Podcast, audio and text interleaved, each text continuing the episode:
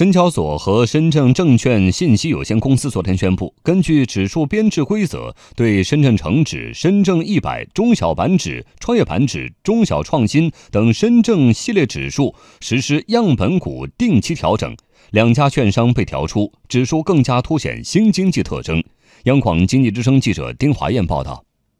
根据公告，这次样本股调整将于二零一八年七月的第一个交易日正式实施。其中，深圳成指更换四十八只样本股，调入华大基因、深南电路等股票，调出星号 ST、华信、宏涛股份等股票。太平洋证券财富管理中心总经理孟晶说，指数会定期调入市值和流动性较好的朝阳股，调出业绩稳定性和周期偏弱的行业股。调整指数里面的样本股，最主要是为了体现出了两个精神。第一个精神呢，就是指数一定是这个市场之中最能代表整个市场方向的。指数的构成的公司一定是流动性相对来说比较好，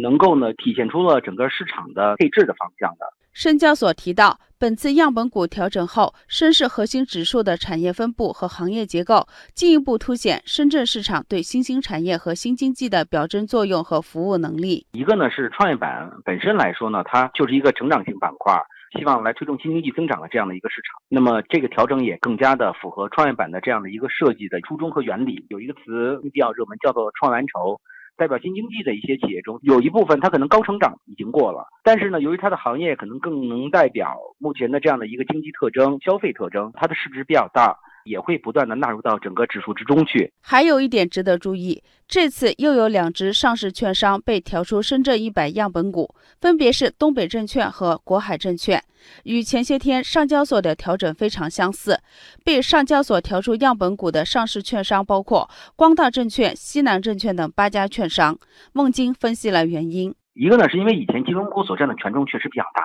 我觉得就拿金融三剑客、银行、券商还有保险来说，虽然看公司数量不是绝对最大，但是金融公司全都是大象级的，那么甚至是鲸鱼级的。调整的话，还是因为能够让整个的指数更能够代表各个行业的一个均衡。那么第二个原因的话呢，证券行业从一五年牛市结束以后，其实一直呢是在盘整和一个筑底的过程。特别的是，我们知道资管新规出来以后，其实呢券商现在的分化呢也还是比较明显。那么这次把很多的券商调出去，最主要的原因还是因为调出的券商它整个的市值流通性不如调入的公司。那么另外一个原因呢，是因为券商的这几年的业绩相对来说呢还是有点差强人意。沪深指数样本股调整，投资者需要注意什么呢？孟金说：“就这块也要告诫投资者，新经济不代表高成长，甚至呢，可能业绩的波动性是比较高的，风险性也并不是很小。投资者呢选择市场指数的时候。”应该还是量力而行，要求稳健的，特别像中老年朋友，那可能你买蓝筹指数，比如沪深三百、上证五零，这就比较合适。而如果你要说你追求成长，又能够去冒风险，去追求像创业板指数、某些行业的指数，像 TMT 行业、医药行业，